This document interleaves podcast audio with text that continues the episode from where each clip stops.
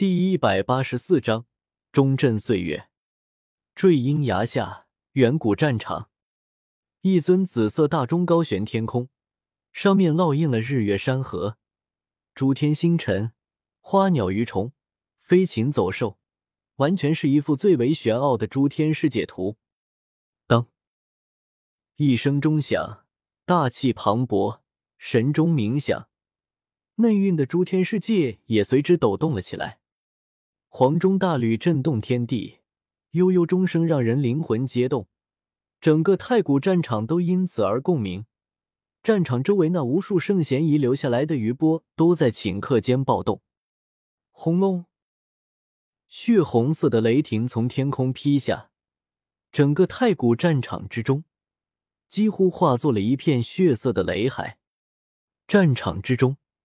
最核心的精华，便是那数百位圣贤留下来的大道烙印。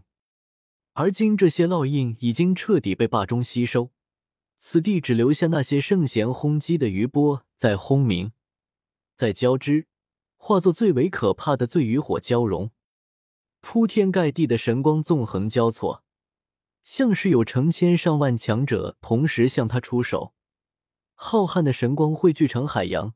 周通彻底被包裹住了。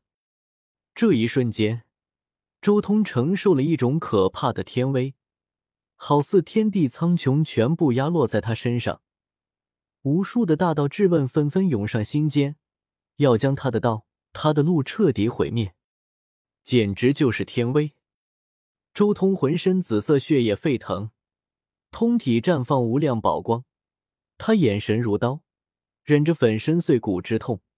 极力对抗这可怕的波动，朱贤的烙印已经消失，你们这些余波也坚持不了多久，就让我给你们一个体面的消亡吧。周通的声音听起来听不大，但是却弥漫了整个太古战场，有种一种无匹的气势和凛然的霸气。朱贤的烙印已经成就了霸中内部的混沌神胎，这些余波本就是一天比一天弱。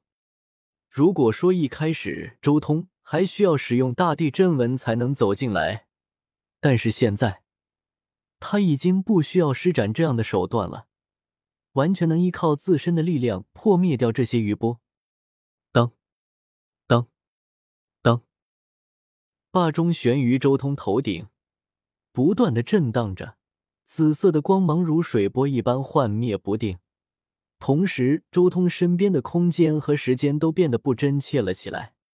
一道虚幻的波动向四面八方席卷而去，这道波动宛如一条长河一般，带着一丝丝岁月的痕迹。中震岁月，这是这两年的时间，周通在太古战场之中，以那些圣贤之道为磨刀石，并且借着一次神境的机会所感悟而成的道果之一。轰隆，中波震荡而出，仿佛一圈圈涟漪。这一圈圈涟漪迅速扩张，由涟漪变成波浪，由波浪变成巨浪，由巨浪变成了山洪海啸。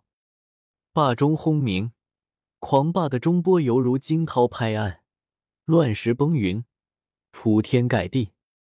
中波一圈圈震荡而出，那诛仙混战的余波也在中波之下共振，在岁月之力下虚幻，极致霸道的力量。引得天地巨变，万物苍生哀鸣。紫色的中波迅速蔓延，中波无物不摧，所过之处，一切都成为齑粉，破灭了战场的一切余波。浩瀚的中波就如同紫色的波浪火焰，将整个太古战场之中一切的黑雾都逼开。悠扬的钟声与那漆黑色的雾气，煞气剧烈的碰撞。不断的破灭，霸道无匹的紫色光晕开始在整个太古战场蔓延开来，就像是一轮紫阳冉冉升起。这暗淡无光几十万年的地方，终于迎来了第一缕光明。咚！终于，霸中停息，但那一圈圈的中波却好似余音绕梁般，不断的在整个太古战场上回荡，霸道的一遍又一遍的清洗整片太古战场。霸中荡涤天地，清扫一切魑魅魍魉。周通看向自己的霸中，脸上露出一丝笑意。两年练兵，汲取了数百位圣贤的道纹烙印，霸中也终于开始展现出独属于自身的霸道和强势。两年苦修，冰字秘也算修炼到目前的一个极限了。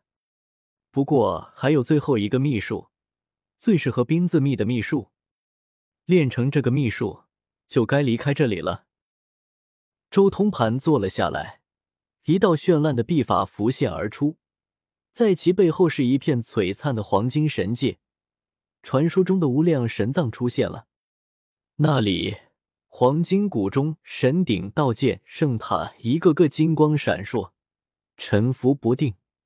向前望去，这是一个属于兵器的神藏世界。不过。这是属于黄金古皇的秘术，周通还需要将之重新演化，以自己的方式演化而出。轰隆！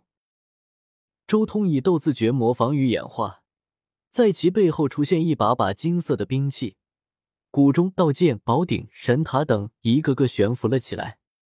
有着黄金镜完整的臂法作为指引，周通以斗字秘的演化非常简单，各种大道纹路。在顷刻间便被周通直接掌握了。枪。紧接着，周通运转兵字秘，各种兵器在他身边铮铮而鸣，沉沉浮浮。只不过，相比较之前的黄金神藏，被周通演化而出的无尽兵器全是紫色的。与其叫做黄金神藏，倒不如说是紫金神藏。随后。周通再一次运转冰字秘，将自己的霸中置于紫金神藏的中心，立时遭遇轰击，火星四射。中内的混沌气再一次复苏起来，在紫金神藏中沉沉浮浮，不断吸收紫金神藏的大道法则，成就自身。他在炼中以紫金神藏为参考，进一步精炼自己的霸中。